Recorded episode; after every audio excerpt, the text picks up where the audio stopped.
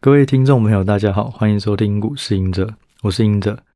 那今天的录音时间呢是二零二三年的一月十六日。今天这一集我觉得蛮特别的，也很有趣哈。我们这一集是要来聊书，那聊的这本书叫做《大威胁》。那这本书的作者是卢比尼，也是有被称为末日博士。不过这次聊书不太一样。我们虽然没有请到卢比尼，但是请到了这本书在台湾翻译的审定，呃，林启超。那启超呢，他是呃这本书的审定，他同时也是国泰世华首席经济学家。所以这本书作为一个审定，他呃看了整本书都看过了，然后我想也会有很多的心得可以跟我们的听众朋友一起分享。然后后面我们也会跟他聊一些。啊，他个人对于这本书或是里面一些论点的想法，那就让我们欢迎呃启超。线上的朋友，大家好，我是启超。好，谢谢启超的时间哦。那我们这一集呢，先聊卢比尼。那其实卢比尼这本这个人，我有买过他一次书，在二零一零年的时候，然后那时候因为金融海啸结束，然后他就出了一本叫做《危机经济学》。那我觉得里面最印象深刻的一个观念，他就是说。呃，泡沫会形成，只有杠杆才会形成。如果没有杠杆，就不会有泡沫。所以那时候我就觉得，哎，就是一棒打醒，就是说，其实我们一直在讲泡沫的征兆啊，要怎么去观察，其实就是杠杆。对，然后从那本书我就会看到，哎，我们怎么样从风险的角度去思考投资？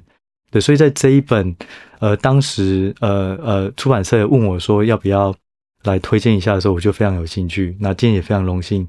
邀请到启超，那今天我们来聊一下里面书的内容，因为这本书非常的丰富，它主要就在讲说有未来有哪些威胁，那其中我又认为几几个威胁对我来讲是非常有共鸣的，然后也想要了解你怎么看。那首先我们先请启超介绍一下，就是说卢比尼他是一个怎么样的人，他有什么的学经历？OK，呃，他是。他是非常异国的风情啊，就是不是非常纯的美国，嗯、因为他大他大部分时间，包括他小时候，呃，到他成长历程，到他读大学，其实都不是在美国。嗯、呃，他在土耳其出生，那在以色列也待过，在伊朗也待过，那呃，最后是在意大利读他的这个大学哦。嗯，那最后博士班是在哈佛，非常国际化的一个人，非常国际化，非常国际化，所以。呃，你会发现他毕业之后，他就呃，虽然在纽约大学，可是呃，他花了蛮多时间是在国际的智库，或者是在美国的像财政部，呃，像智库就是 IMF。对。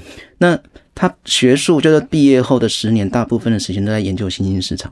OK。好，这可能跟他出身是有关，所以他对新兴市场的金融危机特别是有兴趣的。嗯，了解。那他说他被称为末日博士，是因为他在。海啸之前就预判到这个结果，就是在二零零六年。我想那时候大家呃，应该时间很长了，十六年前，大家可能没有印象。可是那时候的景气算是已经有一点下来了。OK，那美国的房价也开始有一点从高点有一点在往下了。可是那时候所有的人都会觉得说，嗯，市场还是很好的。可是在两千零六年的 Jackson Hole，他特别在讲这个事情，就是说，呃，美美国房市有点问题了。这个之后。嗯可能会有比较大的次贷的问题，可是说实在，那时候每一个人都在笑他，哦、就是觉得说啊，又是又来了，又来了。那零七年之后，特别是零七年第四季之后啊，这个问题就越来越明显了。嗯、证券化开始滚雪球般的这个危机开始出现，到两千零八年，真的就是如他所说的。嗯，所以呃，为什么叫做末日博士？大家就会觉得说，呃，尤其二零零六年到二零零八年那两年，他他讲的话，其实那时候在市场上。呃，老说没有人在相信的，对，但是最后真的发生了，所以回想就是细思极恐这样，没有错，没有错，是。那我想要聊一下里面其中几个大的篇章，我认为大家就听众朋友如果以后要做投资，也可以思考的很好的点哦。第一个，我想要先聊一下，就是这本书他所说的威胁，其中一个就是说美国的这种国债无止境的上纲，然后一直增加，然后。对美国来讲，或者对经济体来讲，可能也是一个威胁。那因为刚好在这录音时间的上个礼拜，我看到叶伦就提出来，就是说，哎，现在美国的债务已经又要到上限，前一次好像二零二一年的时候提升的，那在今年的三月前，可能就没有额外的空间可以再发债。那你认为就是说，因为过去美国都一直在发债，也没有出现任何的问题，那你怎么看这件事？就是呃，很多人都会说，呃，为什么以前好像也印很多钱？对啊，那为什么没有泡沫，或者是说呃，物价也没有什么起来？那我帮听众整理了两个数字，是一个是货币政策的，另外一个是财政政策的。嗯，货币政策就是在两千零八年金融海啸后的两年，呃，美国的货币供给大概增加了十个 percent，两年的时间增加十个 percent。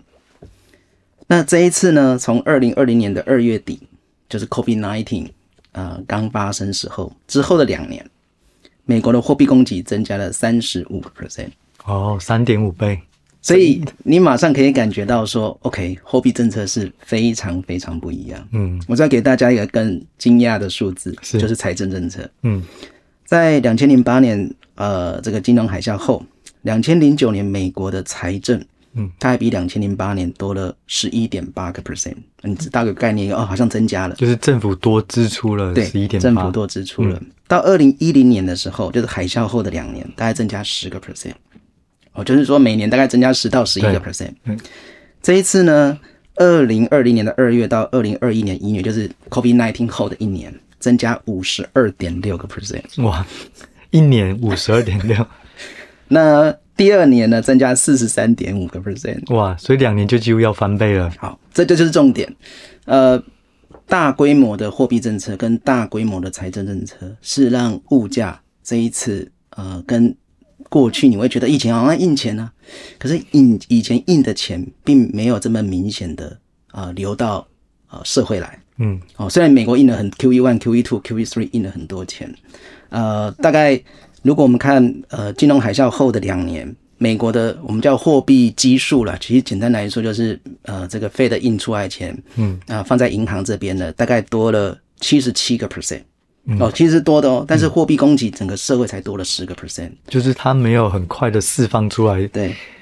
那什么时候会释放出来？两个嘛，嗯、一个就是房贷增加嘛，嗯，个人的，对，另外一个就是企业的贷款增加，对，这时候钱就不会变得烂头寸，钱就会流到社会去了。所以代表说这一次的疫情，呃，第一个钱非常明显的流通到社会上去了，所以你的货币供给是。大幅增加的，嗯，尤其是在二零呃这个二零二一年哦，这个货币供给我们看到年增率呃在在某个月已经增加到二十五个 percent，这应该是史上最高的。我从来没有见过美国的 M two 的货币供给年增率增加这么多，呃，到现在大概在去年十一月已经降到是零了哦，所以在某方面也告诉大家说，其实呃这这一次为什么跟过去十年、过去二十年很不一样，就是。你在非常非常短的时间，你用史上最大的财政政策跟史上最大的货币政策，那这个最后一定会让通膨开始出现一些我们从来没有想过的事情。诶，所以启超，你这样说的话，其实是不是通膨在两年前也许它是可以被预见的？嗯，只是说它的高点或升到二十几码，那也许就不一定能够知道。可是当时候。其实，如果仔细去看这些数字，是能够嗅嗅到一些危机。就是说，事后我们来检讨，嗯、这是事后检讨啦。嗯、就是，呃，当你货币供给增加二十五个 percent 的时候，那其实大家心里都有个底，之后通膨会起来。可是，呃，那时候大家也预期说应该要升个息。可是我们可以看到，其实美国这次升息升得很慢的，一直到二零二二年的三月才升息。所以，我觉得这个是一个关键的，就是，呃，你社会上的钱。流通这么多的时候，它必然已经开始会就是让通膨的那一个呃印子开始出现了。那央行就应该要先做一些动作了。诶，那如果反过来说，我们看到货币供给快速减少的状况下，是不是也反映通膨也会随着时间慢慢被压抑？是，这个一定是这样的。就是说，嗯、呃，一般来说，它会有一个时间递延。那我们自己的研究大概是十六个月到十八个月，就是说。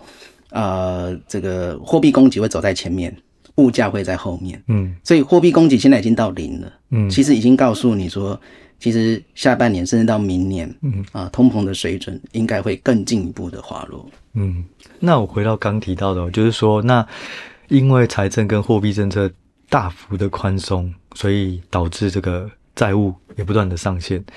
那美国有没有可能会因为这些问题而导致债务违约？啊，这是两个问题哦，一个是债务上限，嗯、一个是违约的问题。对，那债务上限就是美国现在呃这个法律规定大概就是三十一点四兆美金吧。嗯，那老实说，这个这个礼拜可能已经快要到了，现在只剩下六七百亿美金就就碰碰到了。嗯、那呃，其实过去十年我们或多或少都有听到类似的情景了。嗯，就是说好像债务上限又到了。嗯，那通常怎么解决？要么就是。提高嘛，嗯，那要么就是国会这边可能就有一些办法啊、呃，所以我说这个问题其实是不能说是假议题了。那即使这个礼拜碰到了，那这个美国财政部开始就会让一些机构的费用开始慢慢减少嘛。嗯、你要想，他所有第一个一定要支付的是什么？其实是公债的利息，嗯，因为公债利息。一旦不付，就是那就是违约了。对，所以他一定是先付这个。可是你会发现，之前过去十年，嗯，呃，每一次都快要到，甚至真的已经到了，哦，真的已经到债务上限了。那他开始就是，可能美国有一些部门，你会发现他开始就不上班了。哦，哦，可能有一个礼拜不上班的，两个礼拜不上班的。这种事情的确在过去十年你是看过的。不上班是为了要抗议就对了。呃，不是，就是说他就减少费用的支出。哦 这个应该没有差那么多吧？对，那这个原因是现在因为众议院是共和党是嗯多数的，对。那你要想呃，如果如果大家都是民主党，应该这个事情就不会出现了。可是共和党这个时候一定会要求说，哎，有一些费用你不要支出啊。嗯嗯。所以呃，某方面其实它是一个比较像是政治议题啦，就是只有一定是希望国会能够来解决这个事情嘛。但是你想，呃，如果你是共和党。我一定不会让你民主党这么好过嘛？嗯、对，所以我一定会、欸、让让你让你觉得、哦、好像有点困难，可是你就要妥协一下，有一些事情你就要妥协。所以我觉得这个是，特别是在呃国会选举完，那这个二零二四年又是总统大选前，我总要给你一个姿态看看吧。嗯、所以我觉得这个事情呃终究会解决的。那当然，它对市场有一些呃扰动的声音，可是我我觉得它要到违约。这个可能就是太过了一点了，因为违约就是说我利息都不付了，那个真的就是违约的。嗯，所以我觉得这个事情最后一定是政治解决。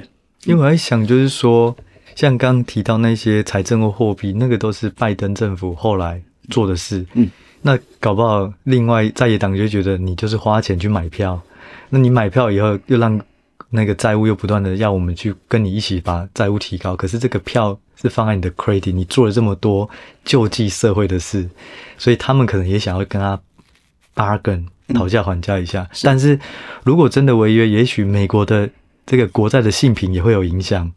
对，所以他们应该还是会做出极力的决策，就是让债务继续上往上提高嘛。我我觉得一定会啦，这个、嗯、这个东西就是呃，没有人会让美国的 公债真的，美国如果公债真的违约，那就是全世界的灾难了。因为呃，你看这么多央行都持有这么多的美国的公债，所以我觉得这个东西是长期，它最后一定会慢慢有发酵一些事情的。那这个事情就是开始大家觉得我我为什么要持有？可是这个要大大家一起有这个信念，觉得说我不要持有了。嗯，可是问题现在问题就是。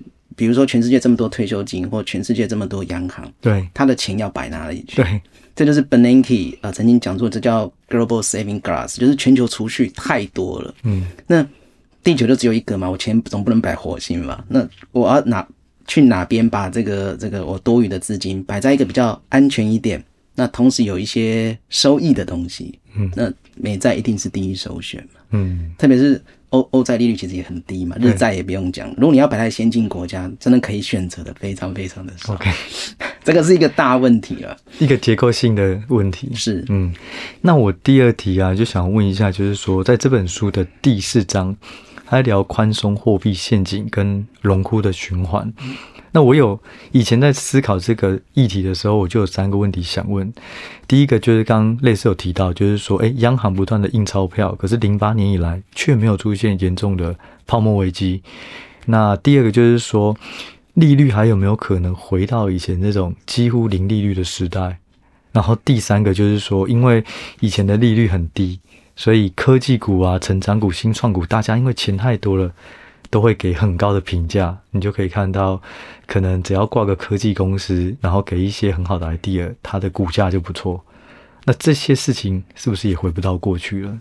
就是第一个，我想刚才已经差不多，呃、对，就是就是刚才讲财政跟货币政策的问题嘛。就这一次就是史上最大的财政跟史上最大的货币政策，所以你看到那个货币供给或者是财政的支出完全不一样。嗯，那第二个问题，我觉得利率会不会回到零利率了？当然这两年是不会啊。可是我自己觉得，呃，即使没有 COVID-19，全世界都有慢慢的变成日本化的状况。我想欧洲其实就很明显的。那呃，当然，美国现在还没有，可是我觉得全球有一点在往日本化发展。什么叫日本化？就是呃，你的消费需求开始变弱了。呃呃，你总要有一个动力嘛，就是你想，我我们经济要能够一直在往上，日本为什么会失落？那当然它有很多因素，包括少子化也是一个很重要的因素嘛。嗯、那你最后是要拿来花钱的，嗯，可是我我那个动力从哪边来？如果慢慢的像欧洲现在。它现在就是明显的，呃，有一点是停滞性通膨了，就是你的通膨蛮高的，几乎接近两位数。嗯、呃，你的在通膨很高还还在升息，那就知道对成长有多多杀伤力了。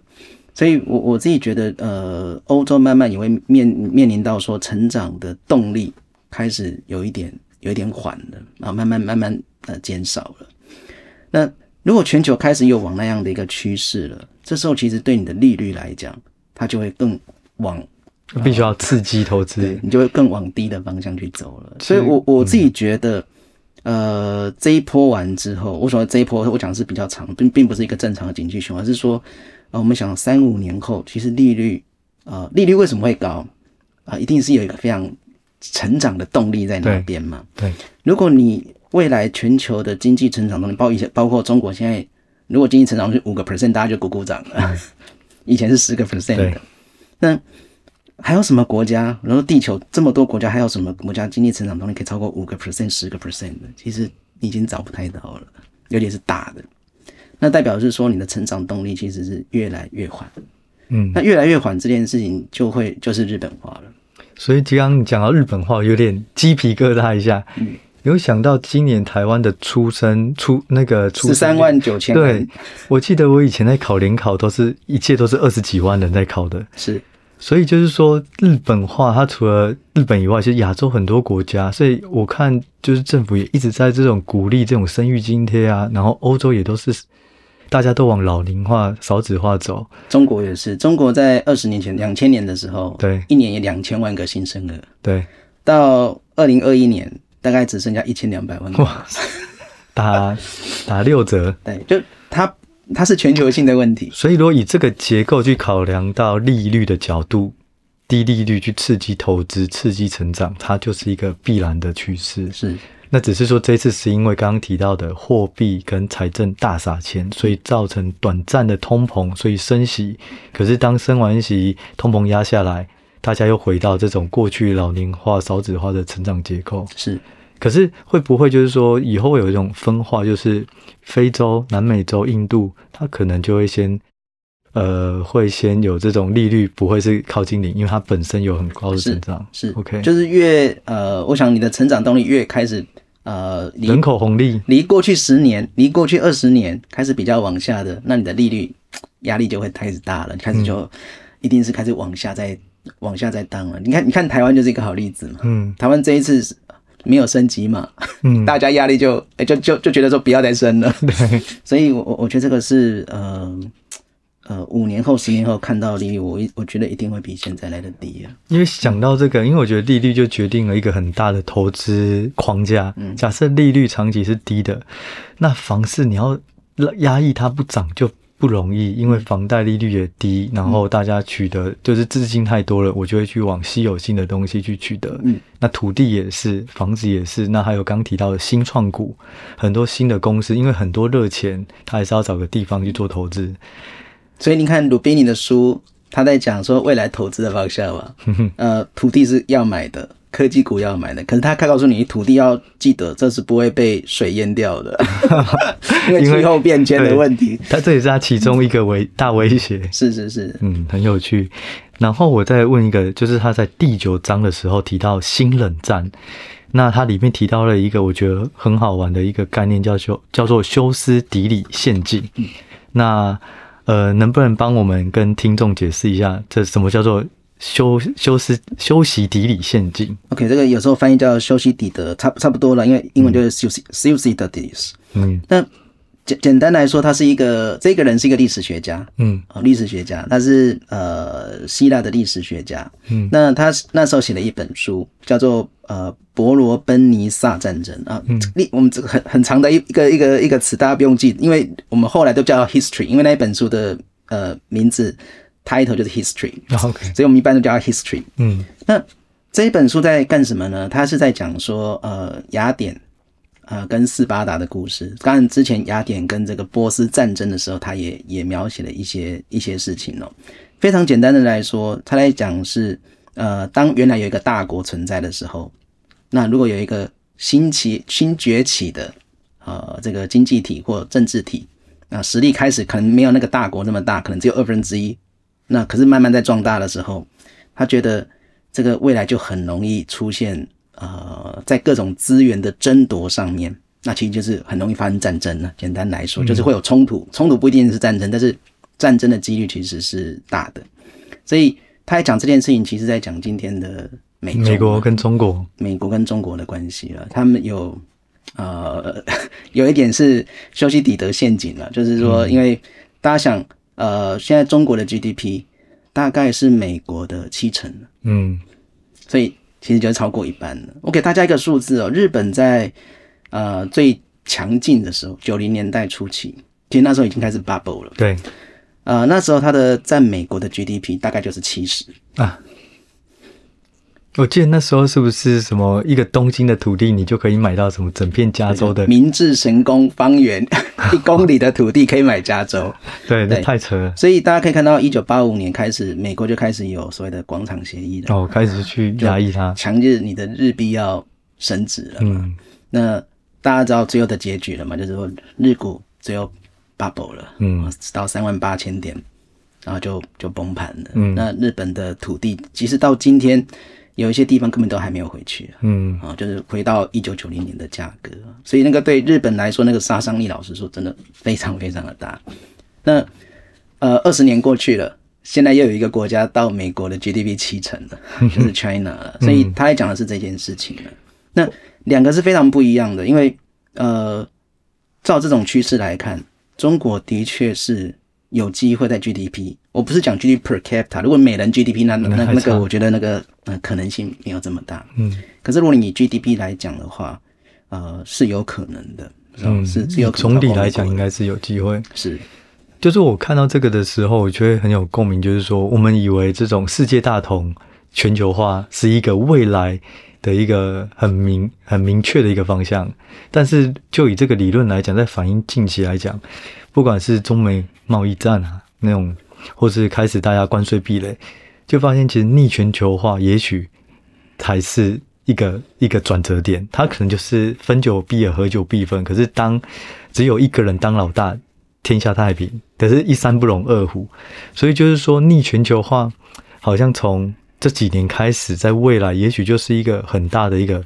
投资的必须要考量的事情是，就呃，它不一定是叫逆啦，因为我说它一开始可能是慢全球、嗯、慢球化了哦，就是呃，你慢慢会发现说，其实从二零一七年之后，这个贸易战，嗯啊、呃，然后科技战，然后二零二零年开始疫情，到乌俄战争完，嗯、这个局势是越来越明显了。对，那如果我们很简单，如果呃把它想成是供应链的话，呃。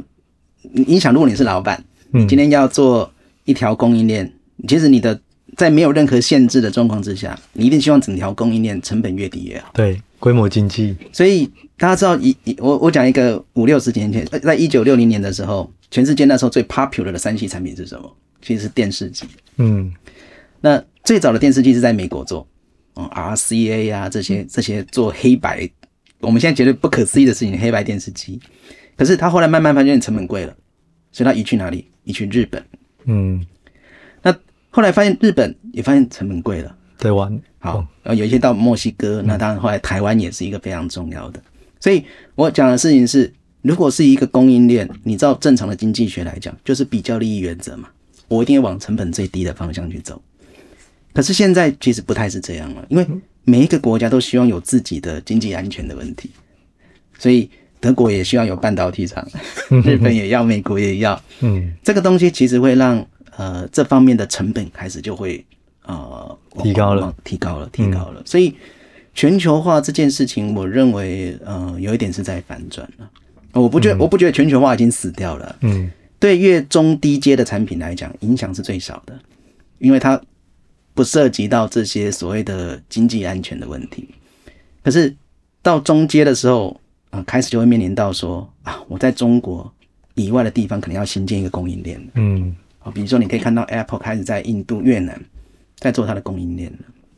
他在做的事情其实就是中国加一嘛。嗯，就是我在中国以外的地方，我还要做一个供应链。嗯，那中国的这个工厂，我就未来就是在中国呃这个。制造和销售，那中国以外的地方，那我可能就在其他地方，特别像东协或印度这些地方啊，新建一个新的供应链。可是最高阶的产品，最先进制成的产品，你有可能要被迫选边站了。嗯，我我们想一个问题哦，这对美国商务部来说，它现在叫做 critical industry，就所谓的关键性产业。这关键性产业基本上就是。啊，像第一名就是先进半导体，那比如说他就不准华为做了，不准华为去买了，嗯，所以你可以看到中国的华为手机马上在市占率马上就不见了。那大家有没有想过，如果大家知道第二名是什么？第二名是储能。哦，如果美国下一步更狠，就说，哎，那个中国那那一两家最大的，啊，特别是电动车电池的。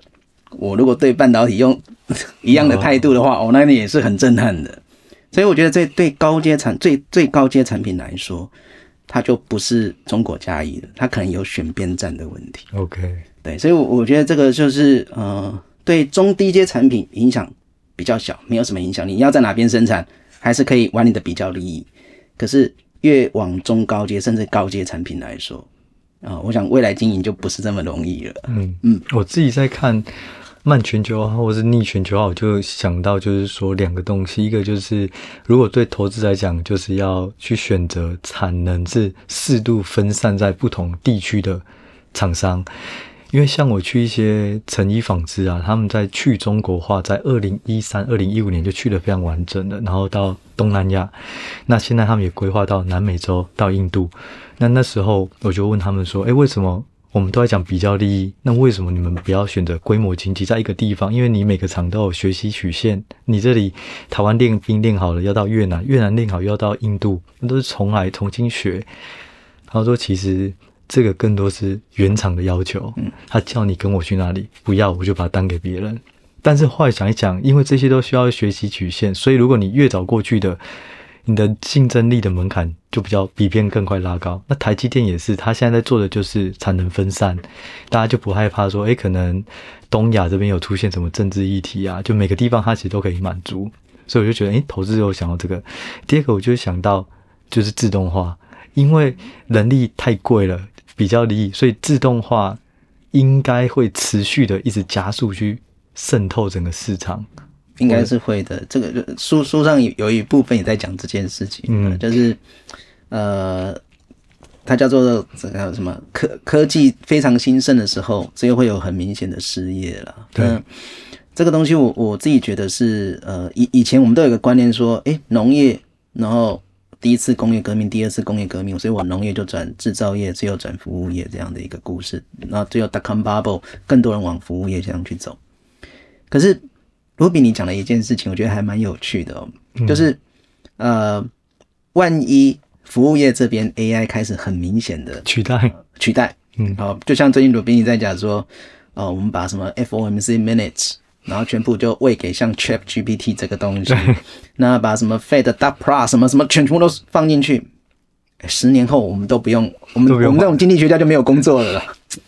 那这个这个这个讲，我我认为是有可能的，就是说，呃，如果我们看的是东西是跟 Chat GPT 是一样的，那以这种呃机器学习，其实你要击败它是不容易的，所以你必须要另寻另寻出路了。因为其实像。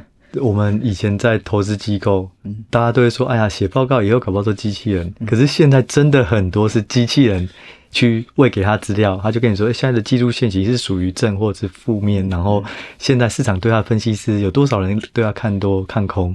其实陆陆续续的，他们是会慢慢取代服务业的。对，所以我就想要问下一个问题，就是说，以个人的角度来讲，就是启超，你认为说？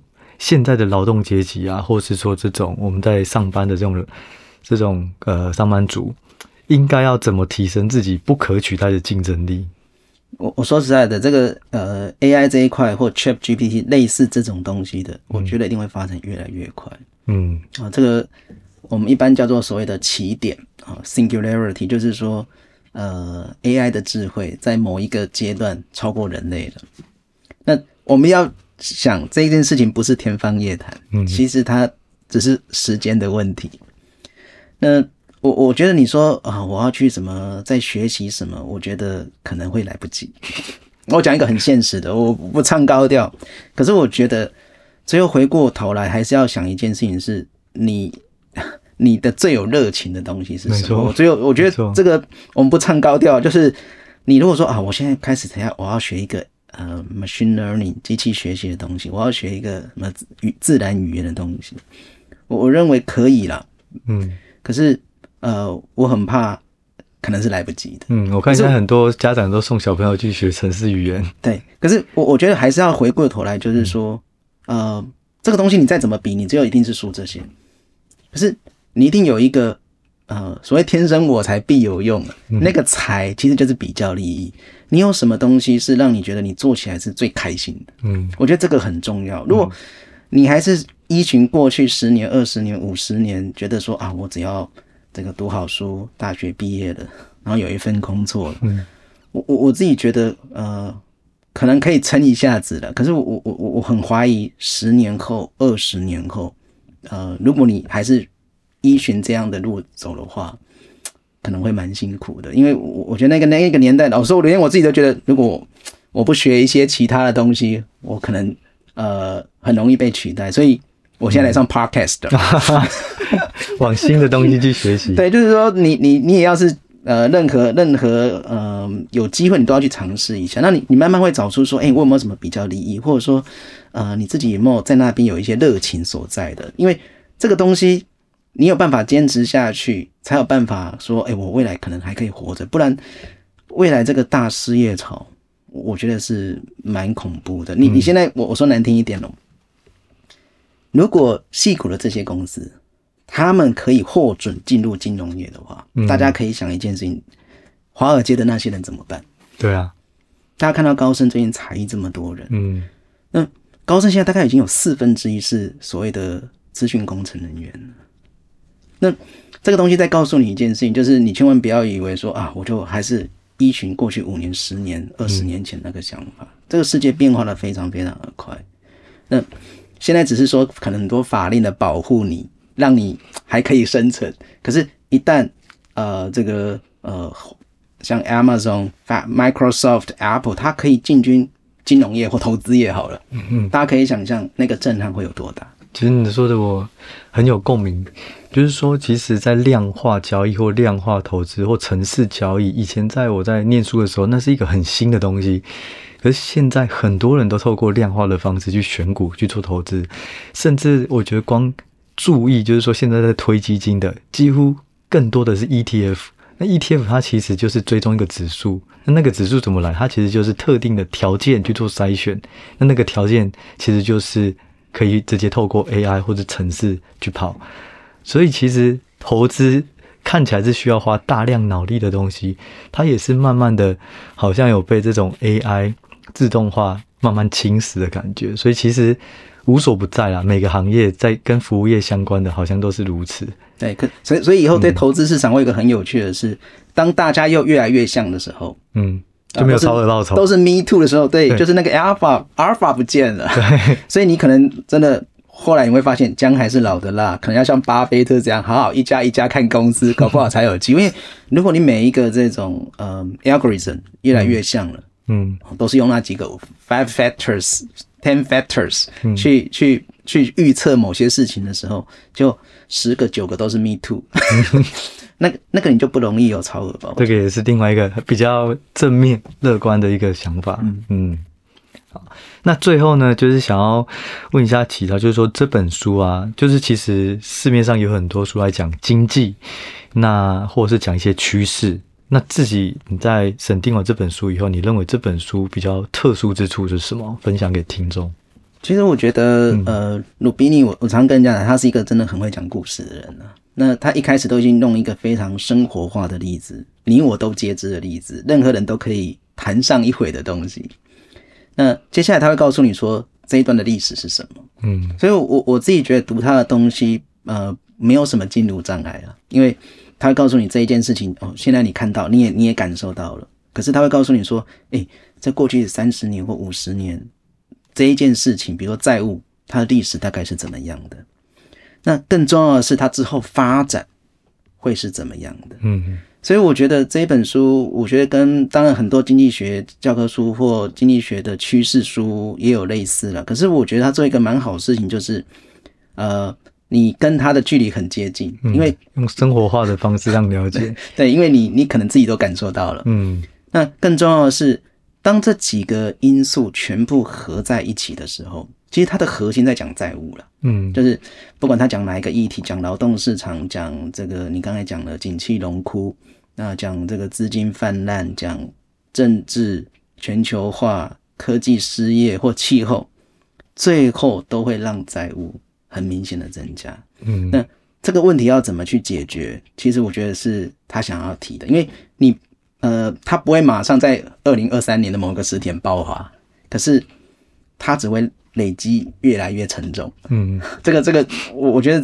你没有办法去扭转这件事情了。那呃，我我觉得你看这本书的时候，可以去思考一下，就是，哎，你现在面对这个社会，那、呃、包括当你刚才刚才主持人尹哲也提到说，今年去年二零二二年台湾只有十三万九千个小朋友的时候，哎，他以后是要纳税的，嗯，要怎么去纳税的人越来越少，要怎么去养我们这些人？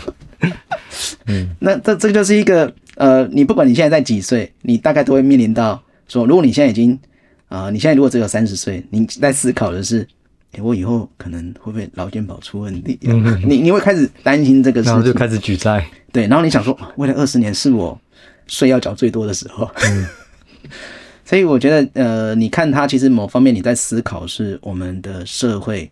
那我我我们应该怎么去看待了？就是我我觉得它可以让你，我觉得没有答案，但是你可以去思考很多你可能以前比较没有想，比如说像冰融化，那以前我也觉得就是就比如冰冰融化嘛，嗯，但是原来冰融化呃会产生新的物种，因为那个是五千万年前、八千万年前啊、呃，它就在冰里面了，嗯，那现在它融化，它出来了，那这个东西对。地球原来的物种会有什么影响？老实说，这个事情我是没有好好想过的。会不会有新的病毒？不知道。嗯，所以，我我觉得它提供我们蛮多可以去思考。他不会给你答案。那，但是我我我自己觉得看完之后，我对于这个我们现在住的这个地方，其实更有多一点的认识。嗯，我自己看完就觉得说，其实你会对于危机感。会非常的提高，然后就会觉得说，其实很多东西围绕在你身边那么久，但是你却没有一双眼睛跟他一样，用这个角度去诠释。哎，原来这件事情可能后面又会发生了什么？所以我觉得是非常值得慢慢品尝的一本好书。嗯，对。那这一集呢，我们就聊到这里。那也我的收获也非常大，我们也非常感谢启超来上我们的 Podcast。那我们在下一集呢，也会跟。这个启超继续聊一下，我们怎么看投资？因为启超他本身也是国外世华的首席经济学家，所以对于台股或是美股或是经济投资，他也是有一套自己的看法。那我们就下一集再见喽，谢谢启超，谢谢大家，我们就下一集再见喽，拜拜，拜拜。